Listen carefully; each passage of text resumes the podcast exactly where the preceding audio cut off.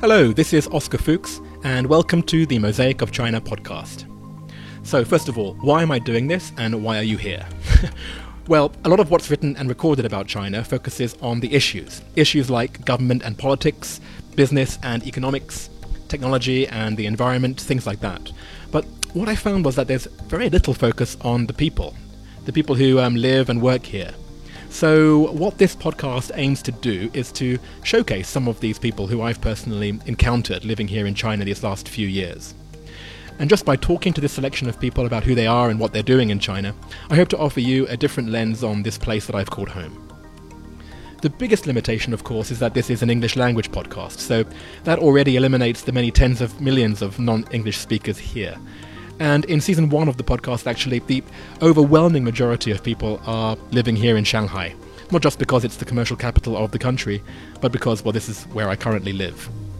But here's the thing I'm not trying to offer an all encompassing, exhaustive definition of the people of China. Each tile in this mosaic just represents one story, and the 30 or so tiles that are laid out in season 1 aren't meant to represent the 1.43 billion tiles that are not.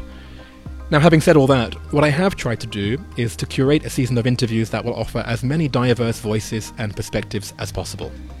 So, as for the Chinese guests, you'll hear from the playwright, the technology innovator, the urban artist, the female comedian, the GM of a luxury private members club, uh, the um, program director of a dance theatre.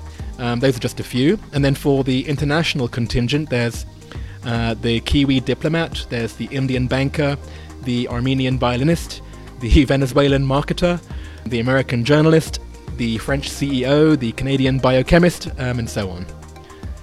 I've also tried to make the format of the podcast as interesting as possible, so that it can hopefully appeal not just to the China insider, but also to the China newbie.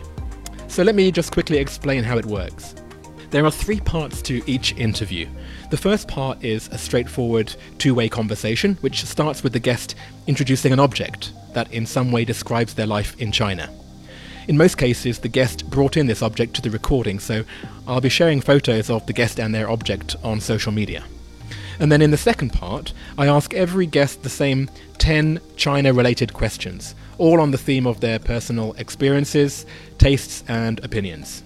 There's a visual element to quite a few of these questions too, so again, as a listener, you can just stick with the audio recording, but then there's an extra layer of information that you can get from visiting us on Mosaic of China. This short introduction is actually the most that you'll um, hopefully be hearing my voice. Usually I'll be the one asking the questions in these podcasts, so look, I might come back and do a little Q&A at some point during the season. Um, that'll probably depend on what kind of feedback I hear from you, the listener, uh, on social media. So all I can say is thanks so much for being here, and I hope to see you next time.